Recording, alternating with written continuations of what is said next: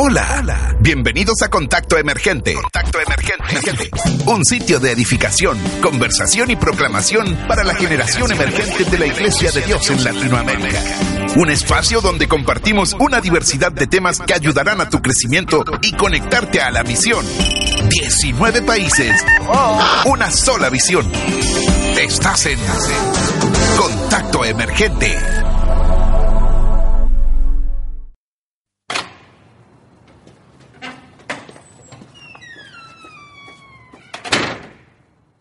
Hola. Permiso. Hola. ¿Hay alguien aquí? Eh, disculpe, señora, eh, ¿usted vino por algún motivo? Sí, a mí me invitaron para grabar un podcast de generación emergente. Eh, ¿Usted está segura? Ah, de generación emergente, dijo, sí, es aquí. Eh, cuénteme, ¿de, de qué generación emergente es usted? Mira, a mí me llegó un telegrama pidiéndome que viniera. Eh, yo soy de la generación emergente de 1930. Eh, es justo esta generación emergente, pero si usted quiere, puede sentarse ahí en primera fila y ver todo el programa Contacto Emergente. Bueno, Robin, ¿quién vino? ¿Tu abuela vino? Eh, está ahí sentada, Gabriel. Te voy a pedir que no hables muy fuerte. Igual, no escucha nada, pero va a estar acompañándonos todo el programa. Y si vino al programa, por algo tiene que ser. Bueno, pero estoy seguro que no estamos solos. Buenas, buenas, buenas, buenas. eh, generación emergente, bienvenidos a otro programa de Contacto Emergente. Emergente. Hoy vino una visita especial por lo que vimos, una abuelita que anda ahí, se sentó en la, en la vuelta, creo que está haciendo crochet.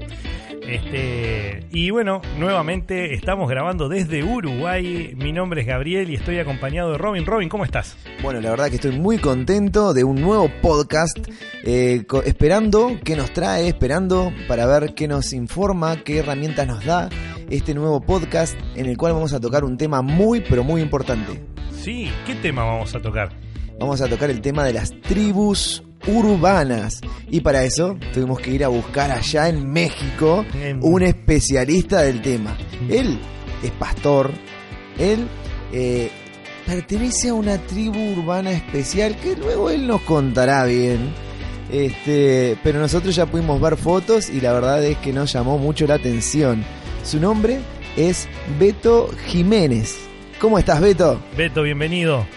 Hola, ¿qué tal? Gabriel Robin. Pues aquí, mira, me da mucho gusto estar con ustedes y con esta ah, compañía rara, ¿no? De generación emergente que está aquí con nosotros. Bueno, no sé de qué generación es exactamente. Dijo que era de una generación bastante pasada, pero bueno, eh, también era una generación emergente, ¿no? Sí, no, lo bueno que está ahí sentada a un costadito, no molesta para nada, dejémosla tranquila mientras nosotros grabamos este podcast. Bueno, Beto, contanos rápidamente. Sos de México. ¿De qué parte de México sos? ¿Cómo se compone tu familia? ¿Y en qué parte estás sirviendo ahora eh, al Señor? Bueno, mira, Robin y, y Gabriel, eh, yo soy de la de México, de la Ciudad de México, el mero corazón de aquí de- de- de- de- del país. Y pues este, estamos nosotros en la zona sur, llamada Alcaldía Tláhuac. Gracias a Dios, aquí estamos pastoreando una iglesia con mi esposa Dulce Esquivel y la pequeña beba, la Vanessa, loquilla de nacimiento y con el sello de los padres. Eh, y le doy gracias a Dios porque nos ha permitido estar en esta iglesia que es tan linda, con gente tan, tan servicial, con un corazón dispuesto a, a amar, a servir y, y a ser de impacto en su comunidad. Y ahora estás pastoreando una iglesia. Y, y contame, ¿cómo haces con la familia para pastorear? ¿Cómo hacen todos para poder servir todos juntos en esa iglesia? Pues mira, gracias a Dios que eh, me tocó una esposa, pues que también es bastante loquilla, como se dice, ¿no? Y que pues es- se suma al trabajo, se suma al trabajo ministerial. Eh, ella también es pastora, gracias a Dios que también este, predica, enseña, evangeliza. Y pues eh, eh, la manera de trabajar, la verdad es que es muy, muy, es- nos complementamos mucho. Y ahora que nació pues la Vanessa, pues también tiene que ser parte de este, de esta familia pastoral y trabajarle, ¿no? Porque a eso han venido los hijos de pastor, a trabajar también. Amén, amén. Ahora pregunta, ¿qué edad tiene la Vanessa? La Vanessa tiene eh, tres años, está por cumplir tres años el 20 24 de, de este mes de octubre. Y ya- así que y ya, ya- prácticamente tiene tres años. Y ya, y ya la estás haciendo trabajar, ¿no? ¿Qué- Ya trabaja, de hecho, los domingos, cuando le toca servir a, a mi esposa con el equipo de voluntarios, la, la, la Vanessa se pinta la cara de, de mimo y sale con su mamá a invitar a tomar un café gratis ahí a la congre y pues da curiosidad y, y- y- y es pintoresca la chamaca, ¿no? Qué lindo, qué lindo, qué, qué lindo poder servir en familia y poder tener a una familia unida buscando ese, ese, ese tiempo de servicio. Este, bien dice la Biblia que hay que estar unidos en yugo, que no sea desigual, ¿verdad? Y cuando todo está unido y todo está tirando hacia el lado de Dios, es muy, muy, muy, muy lindo, la verdad. Y contame, Vanessa cumple 15 años. ¿Dónde la ves sirviendo? La verdad es que es, es muy este, hiperactiva, es- siempre anda en movimiento, siempre anda platicando, hablando y, y- y todo el rollo. ¿Dónde la veo? Mm, la veo, no sé, haciendo locuras en su escuela. Este, yo por fe creo que va a estar predicando de Jesús de una manera increíble ya sea a través de la música o ya sea a través de las artes. Es como, como mi esposa y yo la vemos, a través de la música o de alguna otra arte. Pero Bien. así la veo. Y hablando de música y de arte, tú nos contabas anteriormente que perteneces a un grupito de personas, a un grupo de gente que le gusta un estilo musical sobre el resto, ¿no? ¿Qué estilo es el que te gusta? Reggaetón. Cumbia. No, Dios me libre, no, Rock. no, no. Sí lo escucho. Llego a escuchar algunas, algunas canciones cuando Ah. vamos en el carro y de viaje, porque pues es lo que te mantiene despierto y activo. Pero no, mi estilo, mi, mi gusto es el, eh, y mi pasión es el rap. Me gusta mucho el rap. Soy rapero de corazón, aunque un tiempo tengo que confesar que me gustó la moda cholo.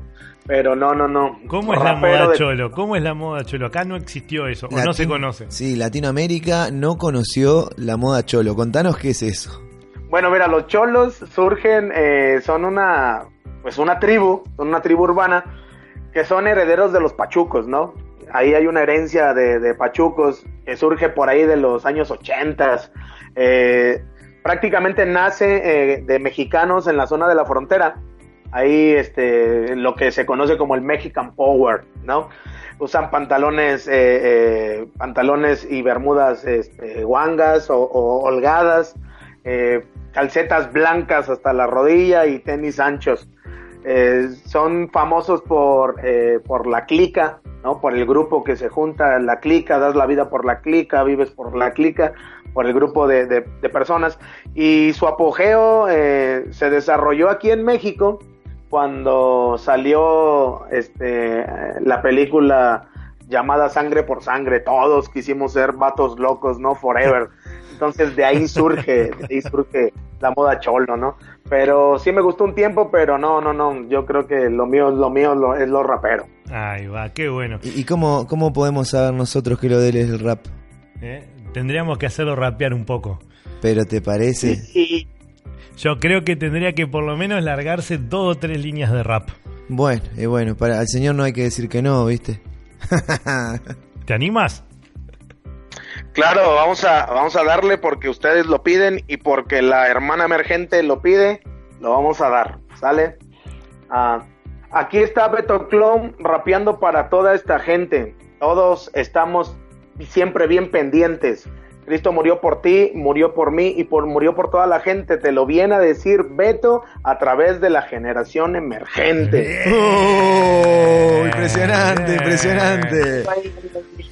Este, Beto, la verdad, ¿qué sería tener un pastor así que te, te dé una prédica tipo rap? Ah, para mí sería impresionante, es decir, totalmente diferente y, y- y me llegaría de otra manera. Yo creo que hay una generación que está esperando por esta gente loca para que vaya a predicarle de la palabra de esta manera. Capaz que si predicamos nosotros de la manera antigua o predicamos de otra manera, no los vamos a alcanzar hasta que no hagamos como estas tribus o esta nueva generación que se está levantando para poder ir y alcanzarlas. Bien, ahora, Robin, tú y yo somos de la generación emergente, de esta nueva generación emergente. Ahora, Beto, tú ya llevas un tiempo en esto. ¿Cómo te ha visto, cómo te ha recibido la iglesia, la, que te conoció empezando a ser rapero o la que te conoció eh, con el gusto del rap? ¿Cómo te recibió? ¿Qué, qué, pensaban antes? Pues bueno, mira, eh, para hacer un recuento un poquito de, de, allá atrás, soy hijo de pastor, mi, mi, papá ha pastoreado en la iglesia de Dios por más de 40 años, eh, junto con mi mamá. Soy el, el sexto de siete hermanos, eh, al que yo considero que no pintaba nada ni un futuro bueno, ¿no? Porque era el que más destrampado y todo ese rollo. Pero sí tengo algunas cosas ahí este, que en, mi mente que no puedo olvidar y, que marcaron la vida, ¿no? Marcan, marcan la historia y todo el rollo. Eh, una de ellas nunca se me va a olvidar que un día eh, estando en una iglesia acompañé a mi papá a una sesión este, de supervisor. Iba a ser este, una sesión de negocios, como se conoce. Y cuando llegamos los dos al, templo, nos bajamos, entramos a la, íbamos a entrar a la, puerta del templo y se voltea y me dice, oye, se me olvidó la Biblia, puedes ir por ella al, al carro. Voy yo al carro por la Biblia, regreso, entro y la Ujier me dice, hey, hey, no puedes pasar, este, ¿a dónde vas? Le dije, pues voy a entregarle la Biblia a, mi papá. Dice, no, no, no, dámela, yo se la entrego. Eh, ¿Quién es tu papá? Y le digo, eh, mi papá es el hermano Bertoldo, el que eh, es el supervisor y va a oficiar la, este, la sesión de negocios en ese momento automáticamente cambia el semblante y me dice, mi hijo, me hubieras dicho, pásale, ven, este, eh, ¿por qué fue así? Pues porque yo iba vestido de una forma holgada, este, con, unas cadenas, este, un, un, reloj grande, ¿no? Y pues fue, fue como que el impacto de la hermana al decir, no, este cuate como que se va a robar la ofrenda, pero eh, posteriormente cambió la postura al decirle que mi papá era el supervisor. Entonces, considero yo este que siempre ha habido como que un problema ahí de aceptación cuando uno no entra en los parámetros que la iglesia marca y pues siempre hay un, tanto de rechazo, ¿no? Totalmente. Y ahí cuando eh, sentiste que te dijeron eso, ¿ya te dabas cuenta de que era por cómo estabas vestido? ¿Te das cuenta que, que veían algo diferente o, o te diste cuenta al pasar los años? No, ya ahí ya me daba, ya me daba cuenta, no fue la primera ocasión, ya había habido varias, varias ocasiones. Pero, ¿qué te crees que le empecé a agarrar como gusto? Así de, como que con esto la gente se siente un poquito incómoda y lo voy a hacer más. Y cuando llegábamos a casa, pues mi papá me decía, oye, es que vete bien vestido. Y yo le decía, pues, ¿cómo es bien vestido? No, pues con ropa de vestir. ¿Cuál es la ropa de vestir? Y siempre le cuestionaba todo, ¿no? Este, pero ya me daba cuenta, o sea, ya, ya era algo que, existía, pero que lo que me amparaba es que era hijo del pastor y del supervisor, o sea, que era algo este, que yo tenía a mi favor, ¿no? Claro, y eso que veías de, de esa separación entre la iglesia, ¿sí? Y tu manera de vestir, o lo que podría decirse, este, formar parte de una tribu urbana. Eh, hoy en día, ¿crees que se sigue manteniendo? Sí, claro que sí, se sigue manteniendo todavía en la iglesia, aunque fíjate que ha cambiado un poco en algunas iglesias, pero sí sigue pasando. De hecho, es sorprendente ver aquí en, en, la urbe, aquí en lo que es la Ciudad de México, ver todavía iglesias, hablando de nuestra iglesia de Dios, ver iglesias en, la, en, el, en el mero corazón del, del país, en la ciudad, ¿no? Y, y ver que todavía hay esos pensamientos de, de rechazo, todavía hay esos pensamientos de, que no dejan entrar a... Eh, eh, que no hay esa apertura pues para gente que, pertenece a una, a una tribu, ¿no? Este, sí, sí lo hay, lo hay.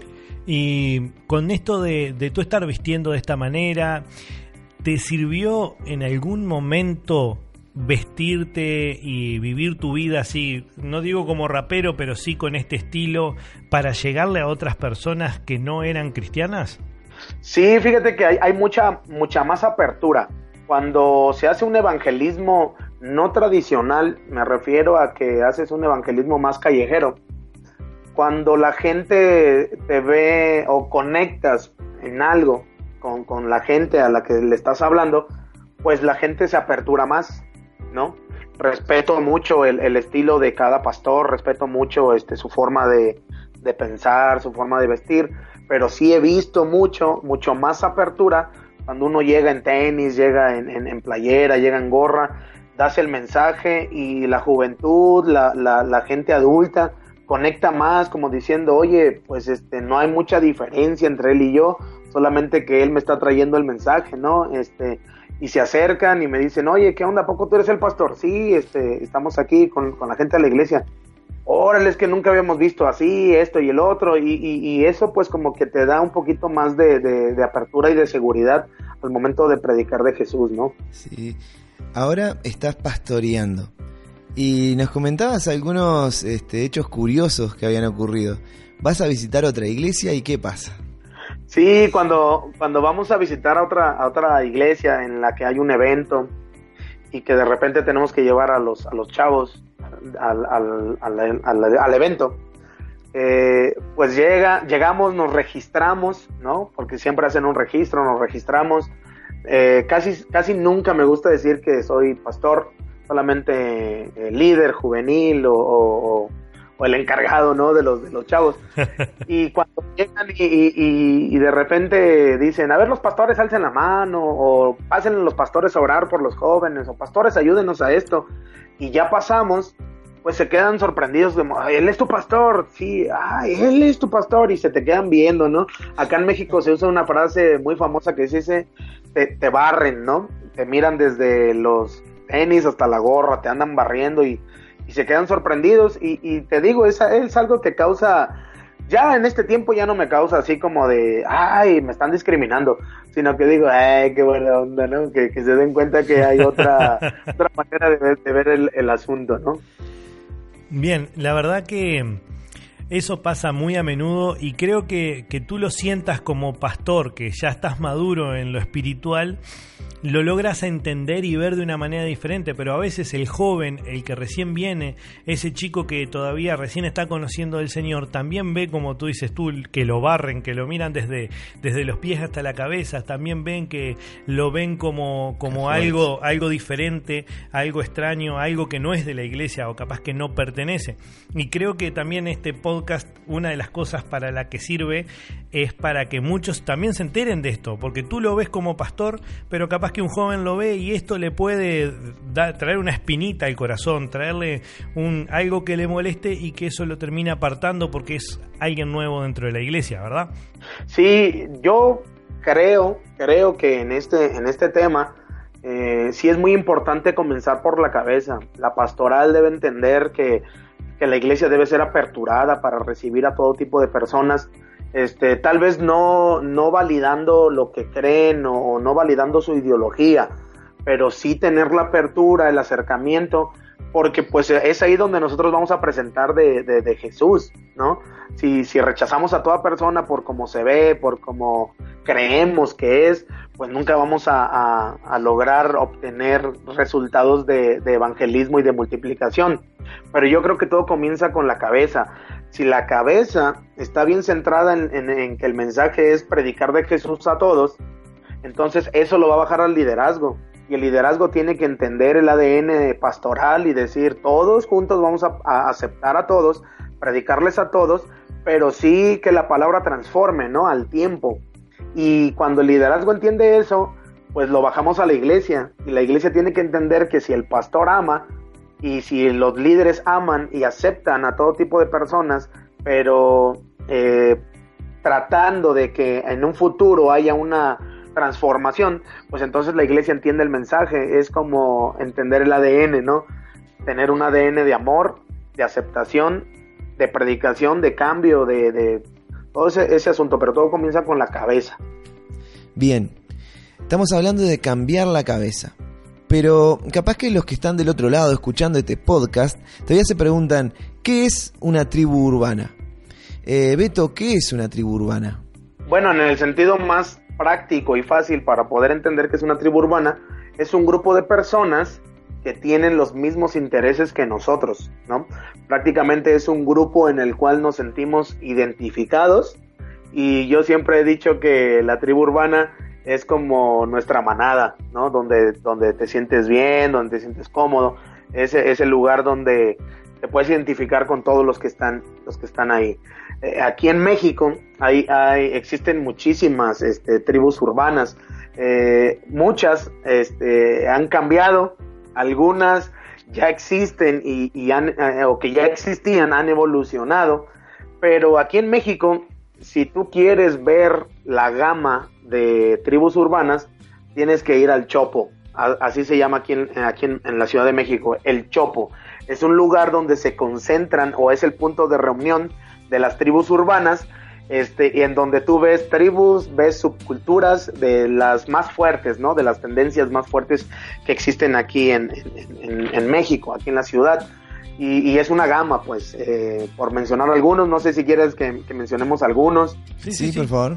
Eh, por ejemplo, uh, existen algunos de los más este, famosos que han existido y que todavía siguen teniendo esa, esa tendencia, pues están los, eh, los que habíamos mencionado, ¿no? Los cholos, están los skates, están los, los chacas aquí en, la, aquí, en, aquí en México, los emos, claro que son este, algo relevantes o fueron algo relevantes, eh, están los eh, hippies, están también los, los pachucos, están los punk, están los metaleros, los punquetos, los eh, hay una gama, pues, este, por mencionar algunas otras tribus por, por la rapidez y por el tiempo, pues están los dark, están los hipster, están los los ravers, están los rastafaris, están los eh, los floggers que, que, que, mencionaban, los góticos, están los pokémones también, este, en fin,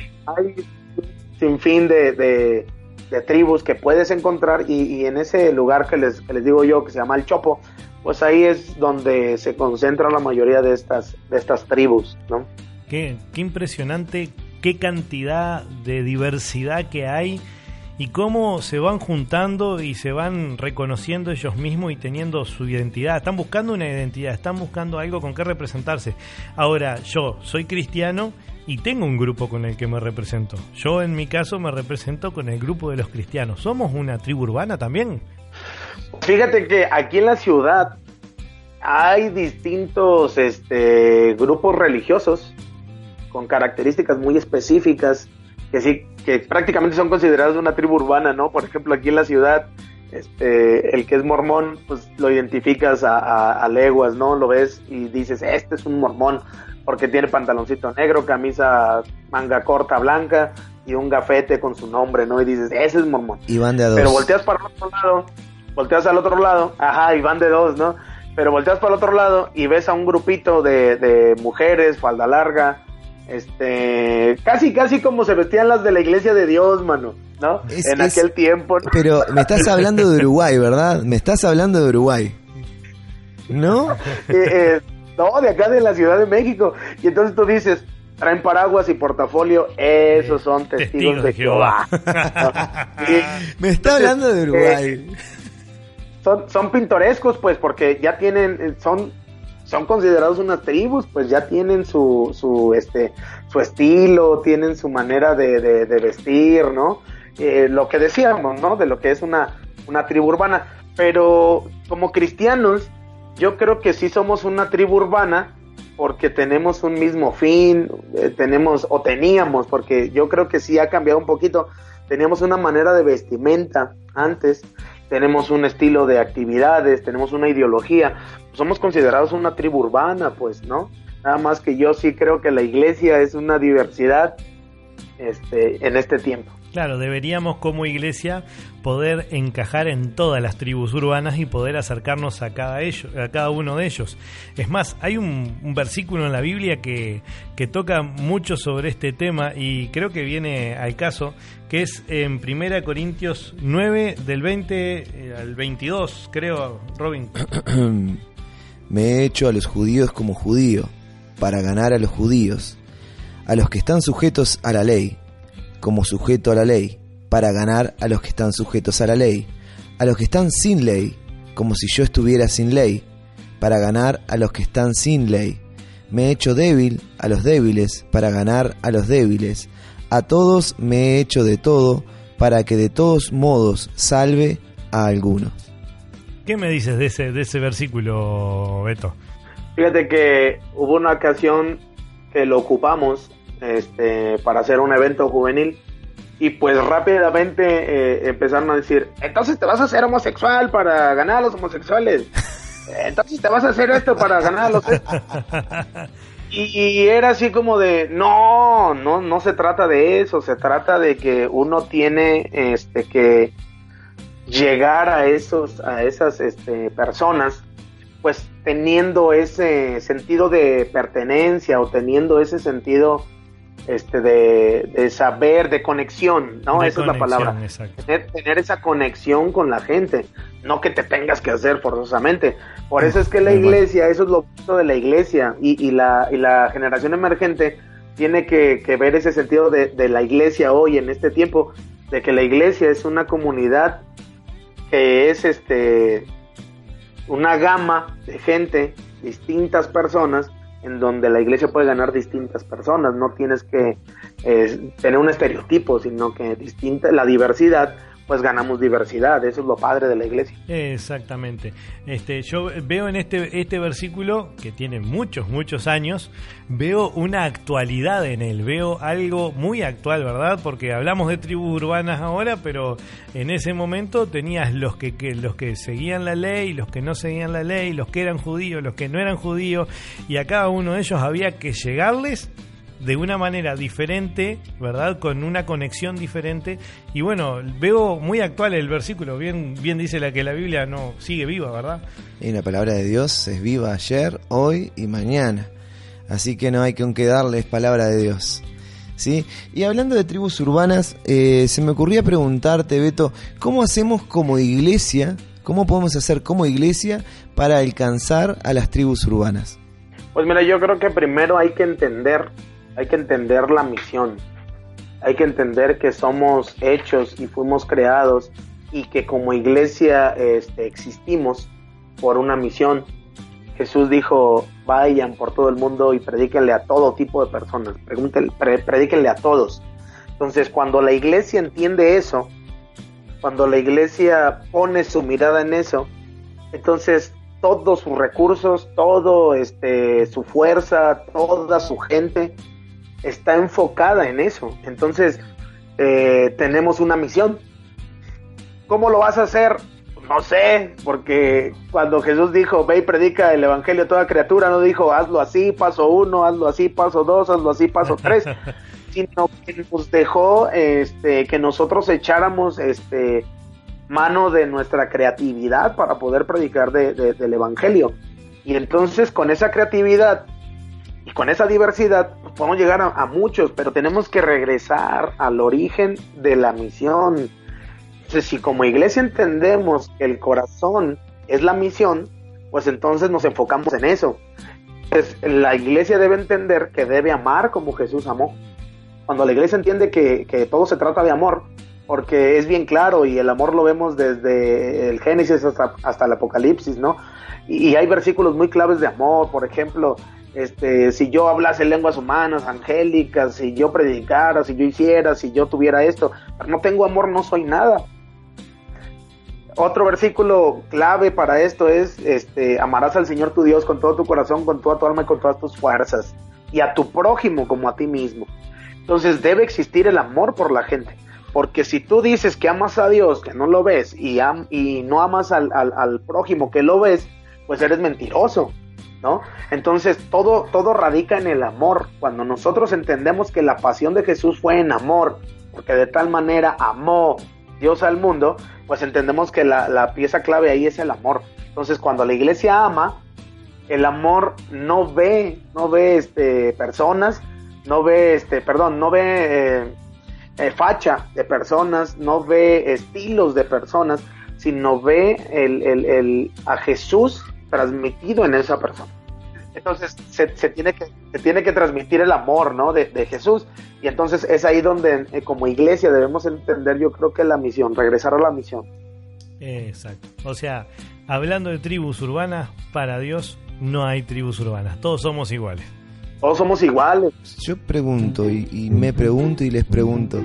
Y si le preguntamos a la abuelita que está acá sentada qué opina acerca de tribus urbanas, Yo, yo le invitaría, abuela, ¿se anima, ¿se anima a acercarse?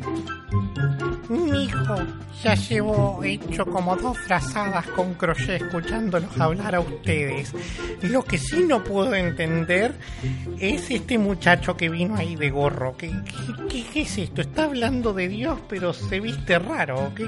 eh, lo que pasa, abuelita, es que nosotros estamos hablando acerca de tribus urbanas y justo el pastor es un pastor diferente porque... No me digas que es un pastor y se Eh, viste así. Eh, decirle algo, Beto. Abuelita, Cristo también me ama a mí. Ah, Bueno, eso no me quedan dudas. Cristo vino por todos. Pero quiero decirte una cosa, mijito, que para predicar usted se tiene que poner un traje, se tiene que poner una corbata y se tiene que poner zapatos de charol, de esos que brillan mucho. Abuelita, si usted me da la economía para comprarlo, créame que en algunos 15 años o boda los usaré. Amén, voy a ponerme para, para juntarle unos pesitos ahí de alguna ofrenda para arreglarle la ropa. Este, mi- a ver, mijito, yo le explico, en mi tiempo todos usaban trajes. Estaban las tribus urbanas también, estaban los que usaban este tiradores y los que usaban smoking. Pero estas cosas raras de, de los cholos, lo- los emos, lo- los pachucos, ¿qué, qué, qué es eso, mijo? Son muchos nombres raros. Abuelita, yo creo que usted tiene que escuchar este podcast para poder ver lo que nos comenta Beto, lo que hablamos entre todos acerca de lo que es una tribu urbana y ahí va a poder ver que no somos tan diferentes como parecemos, porque cuando Dios nos ve, no ve lo de afuera, sino ve nuestros corazones. Bueno, voy a hacer lo posible si no me duermo, porque la verdad ya me estaba durmiendo mientras los escuchaba. Este, este muchacho Beto, Beto, la verdad Dios lo ama mucho, yo sé, pero en serio, hay que ponerse un traje. Bueno, Beto, no sé, se está yendo ahí caminando a 5 kilómetros por hora. Bueno, todavía sigue Me voy, hablando. Me Chao, chaucito. Mucha- muchas gracias, eh. Muchas gracias por venir. Eh, disculpa, Beto, no sé quién la trajo. Y se fue, se fue ahora. Pe- Perdonen, perdonen que haya vuelto.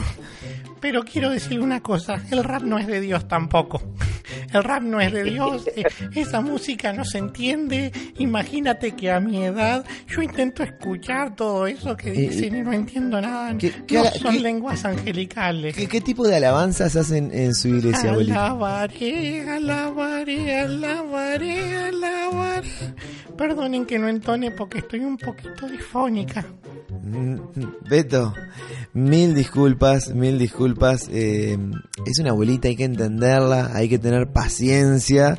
Este, y bueno, y entender que capaz que los tiempos en los que vivió no son los mismos tiempos en los que nosotros vivimos, pero sí habían, las, eh, existían las mismas circunstancias que existen hoy. Si bien no eran tan marcadas las tribus urbanas, existí- existían las tribus urbanas y ella también tuvo que haber lidiado con todo eso, así que hay que tenerle paciencia.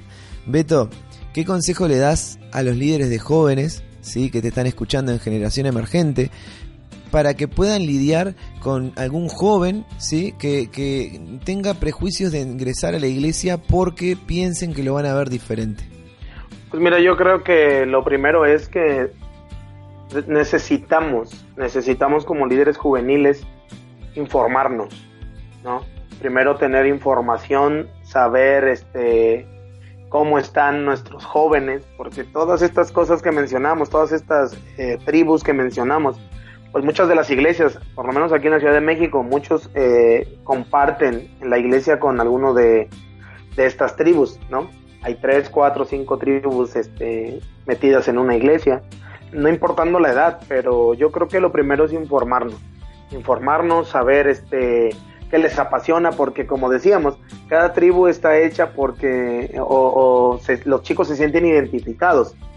Entonces, si esto, si esto este, causa un poquito de controversia y todo, pues hagamos entonces del cristianismo una, una este, tribu, pero conectemos con nuestros jóvenes, pues hagamos que el cristianismo sea una tribu urbana, pero conectemos con los jóvenes, que los chicos tengan ese sentido de pertenencia, que les guste ir al templo, que les guste estar en el servicio, que les guste estar con el grupo de personas, ¿no? Cristianas. Este, yo creo que lograríamos mucho. El consejo sería, primero, informarnos, segundo, eh, tener el amor de Dios para con todos, no despreciar a nadie, sino ser aperturados para todos y orar para que Dios haga la obra en cada uno de los jóvenes. Porque no el hecho de que pertenezcan a una tribu quiere decir que la ideología de la tribu la vamos a meter a, la iglesia, ¿no? Ni, ni tampoco la ideología tiene que ser relevante en nosotros, porque nuestra ideología es Jesús, pues es el centro de todo lo que nosotros somos y hacemos. Entonces solamente es entenderlos y pedirle a Dios ante todo que transforme la vida de, los, de los jóvenes y que sean apasionados por, eh, por Él, primeramente, apasionados por Dios, pero también apasionados por la gente. Ese, eso que conocieron, eso que les, eh, que les trajo a la iglesia, pues compartirlo con alguien más, ¿no? Creo que sería el consejo, que, que no hubiera desprecio, que hubiera aceptación, que hubiera acompañamiento y que también hubiera información. Bueno, muchas gracias Beto por haber participado de este podcast.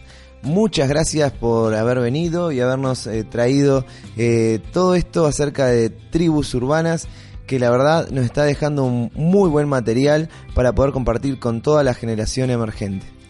Sí, muy agradecidos, la verdad. También queremos darle gracias a la abuela, ya se retiró, este, pero participó. La verdad, eh, discúlpanos, Beto, si el trato no fue el mejor. Yo creo que tenemos que aprender también de la gente que ha cometido algún error o que lo comete habitualmente y tomar de esos errores y aprender para mejorar nosotros y llegarle a la nueva generación y que todos tengamos este tiempo de aprendizaje.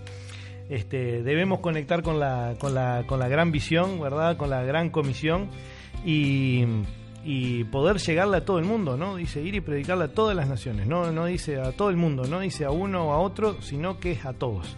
¿Ah?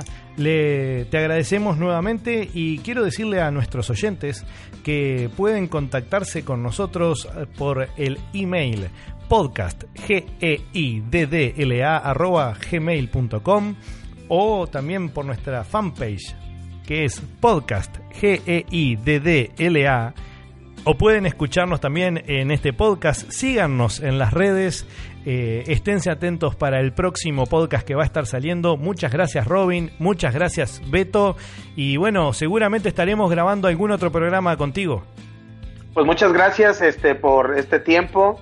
Este, si tuviera que decir algo en un minuto, eh, es que uno, amemos a todos siempre amemos, amemos, este, generación emergente y todo aquel que esté escuchando esto, amemos a todas las personas, demostremos el amor de Jesús y no se trata solamente de salir y predicar, se trata de que el Espíritu Santo también nos empodere, porque evangelizar pueden muchos, pero con el poder del, del Espíritu Santo yo creo que se hace un evangelismo y se hace una misión más completa.